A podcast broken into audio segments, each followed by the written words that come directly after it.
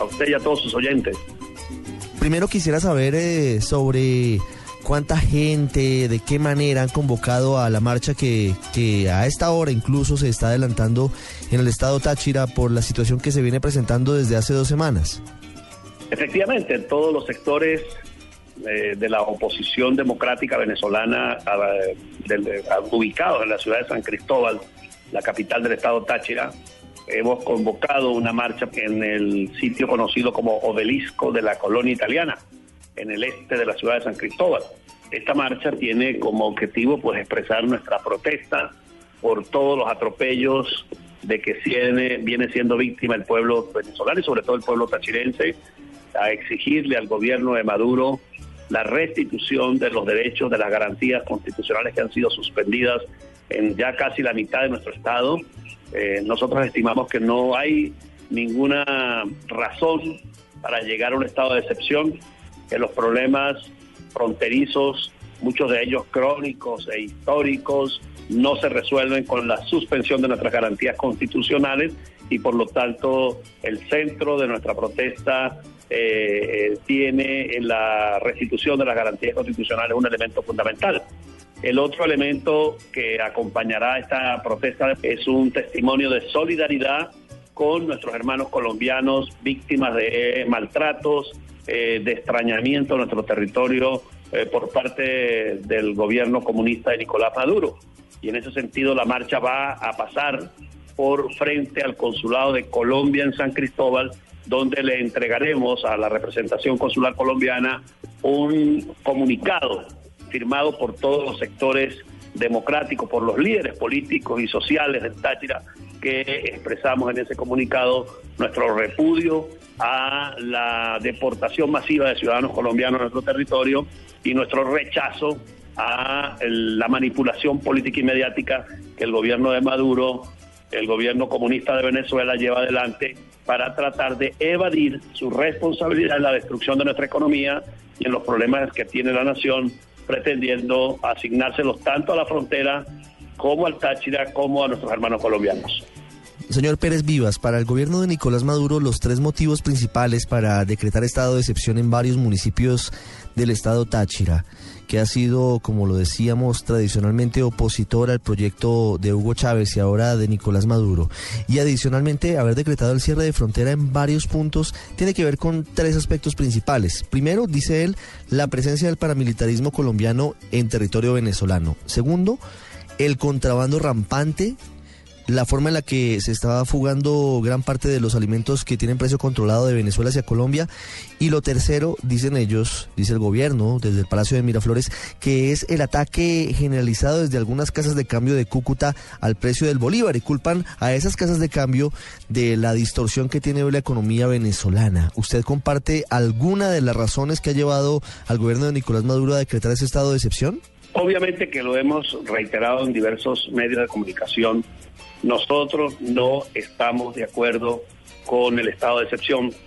y consideramos que los problemas, algunos de los cuales usted ha citado, que se presentan en frontera, no tienen eh, como causa eh, la situación de frontera, sino que son resultado de una equivocada política económica en Venezuela. Acusar a unas casas de, de cambio en Cúcuta que derrumban el valor del Bolívar pues es realmente darle un poder, eh, o sea, pensar que esas casas son más poderosas que el Banco Central de Venezuela. Entonces eso no tiene ninguna, ninguna seriedad, porque igual como hay cambio de bolívares por pesos y por dólares en Cúcuta, los hay en la frontera con el Brasil, en Paracaima, allá igualito en la, eh, al pasar la frontera o antes de la frontera hay personas eh, que venden y compran bolívares y reales.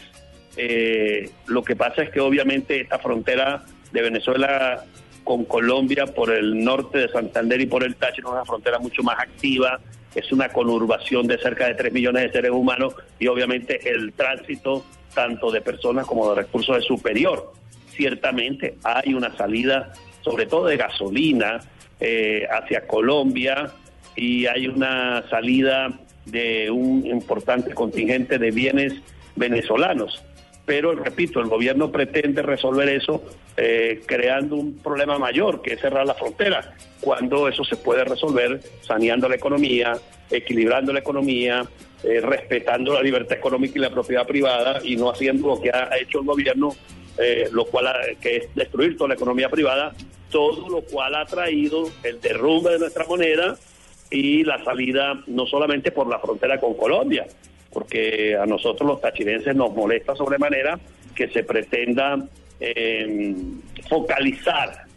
a la frontera tachirense con Colombia como la única por donde salen bienes y servicios. No, están saliendo bienes y servicios por el Mar Caribe, desde Castilletes a Guiria, están saliendo bienes y servicios por Guyana, están saliendo bienes y servicios por Brasil. Entonces el problema no es Colombia, el problema no es el Caribe, no es Aruba, no es Curazao, el problema no es Guyana, el problema no es Brasil, el problema es Nicolás Maduro es el modelo comunista de gobierno el que está generando estas consecuencias. Por eso nosotros rechazamos que se nos tenga un estado de excepción, rechazamos que se nos eh, trate de la manera que se nos está tratando a venezolanos y colombianos, porque aquí la represión no solamente ha sido contra los colombianos que viven en la frontera, aquí la represión y el hostigamiento es contra toda persona que trabaja en esta región, porque es víctima de la extorsión, víctima de eh, funcionarios inescrupulosos que incurren en corrupción eh, cuando, cuando buscan de alguna manera ejercer esas tareas de control que impone el gobierno. Y finalmente, si bien es cierto, en toda la frontera hay sectores al margen de la ley, hay grupos que vienen, que vienen del paramilitarismo, grupos o bandas criminales que se dedican al contrabando, que se dedican al narcotráfico, pero hay un factor que el gobierno no nombra para nada y que está tan presente y tan activo en todos estos delitos que es la guerrilla colombiana y la guerrilla colombiana está instalada tanto en Táchira como en Apure y de esos el gobierno no los toca ni con el pétalo de una rosa. De modo que aquí hay una actitud realmente maquiavélica, manipuladora, mentirosa por parte del gobierno de Nicolás Maduro. Recientemente, funcionarios del gobierno de Nicolás Maduro, al hacer operativos en esa zona fronteriza entre Colombia y Venezuela, decían que usted había sido uno de los auspiciadores de la expansión del paramilitarismo en el estado Táchira. ¿Qué respuesta tiene frente a eso? Porque obviamente es uno de los asuntos que citan como causa de el cierre de la frontera. Efectivamente, tanto el presidente Maduro, el vicepresidente Arriaza, el gobernador actual del Táchira, capitán Bielma Mora, eh, quieren justificar la represión en esa zona de San Antonio del Táchira llamada la invasión, acusándome a mí y a otros líderes políticos de la oposición de haber fomentado eh, la invasión de esos espacios, de haber traído grupos paramilitares de Colombia. Y entonces yo me pregunto, ¿y es qué hacía el gobierno de, de Hugo Chávez? Porque cuando yo era gobernador, el presidente era Hugo Chávez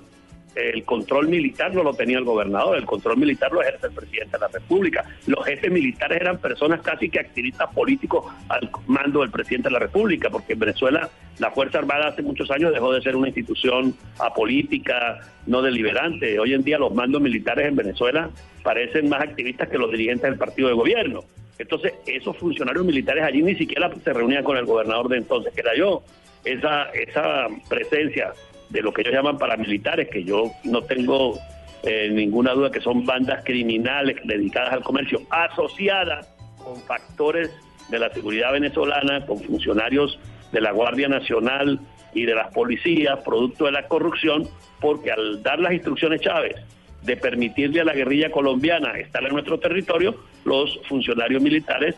hicieron su propio pacto, pero a través de los negocios con estas bandas criminales de las cuales algunas seguramente vendrán del paramilitarismo y otros simplemente pues son eh, personas que se dedican a actos ilegales en esa frontera tan grande, tan amplia como la que tenemos nosotros entre Venezuela y Colombia. De modo que yo rechazo categóricamente esas acusaciones de Maduro, de Arriaza, de Bielba y de toda la cúpula gobernante militar y comunista de Venezuela.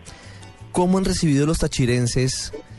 la situación que se ha presentado con la marca de las casas, tumbando las viviendas de los colombianos y de algunos venezolanos, amenazando a los nacidos en nuestro país, devolviéndolos por las trochas con sus neveras, con sus eh, camas, eh, a toda carrera, huyendo de, del temor y de, y de la represión. ¿Cómo lo han vivido y cómo lo sienten los tachirenses? Lo sienten como una agresión propia, lo sienten muy de cerca, porque históricamente estos pueblos del norte de Santander, de Santander, del Táchira han tenido una vinculación histórica. Yo digo que es el mismo pueblo, familias que viven de un lado unos y del, y del otro lado del río otros. Y entonces este es el mismo pueblo, solamente que están separados por un accidente geopolítico llamado la frontera, un río. Y entonces eh, cuando el gobierno de Maduro, para justificar una operación político-electoral de campaña, asalta ese barrio, eh, que hasta hace días era una especie de la niña de los ojos del chavismo, porque ese barrio, que es era una comunidad grande, más de 10.000 personas, el chavismo lo permitió ocupar porque además era una zona de seguridad, ciertamente era una zona de seguridad, pero quienes invaden eso son los dirigentes del partido de gobierno, quienes le dan recursos para construir viviendas son los funcionarios del partido de gobierno. Y el propio gobierno de Vilmamora y de Maduro han construido allí instalaciones de módulos de servicios como por ejemplo una base de emisiones llamada aquí se llama base de emisiones que son centros comunales donde había un comedor para los eh, habitantes de la comunidad, donde había un pequeño ambulatorio llamado Misión Barrio Adentro, es decir, ahí tenían todo una infraestructura. La Guardia Nacional, que queda a pocos metros de ese barrio, iba a hacer operativos contra el dengue y el chikungunya en ese barrio. Entonces, después van a decir que no, que eso es una base paramilitar que la dirige César Pérez Viva. Obviamente que yo, pues primero le digo que no sean mentirosos, que no sigan eh, engañando a la opinión pública de Venezuela y de, e internacional con estas mentiras, que lo que están haciendo es un acto para tratar de sacudir la opinión pública venezolana y decirle que la escasez, que la inflación que tiene el país es culpa de unos tachirenses o de unos colombianos o de unos paramilitares que se llevan la comida. Eso es propaganda política eh, basada en medias verdades. Y digo medias verdades porque ciertamente hay gente que saca productos y bastante,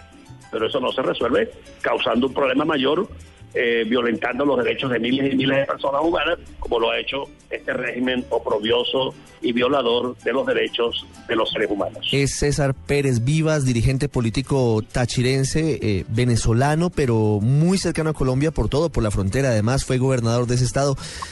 Doctor Pérez Vivas, gracias por haber estado con nosotros aquí en el radar. Muchas gracias, feliz tarde.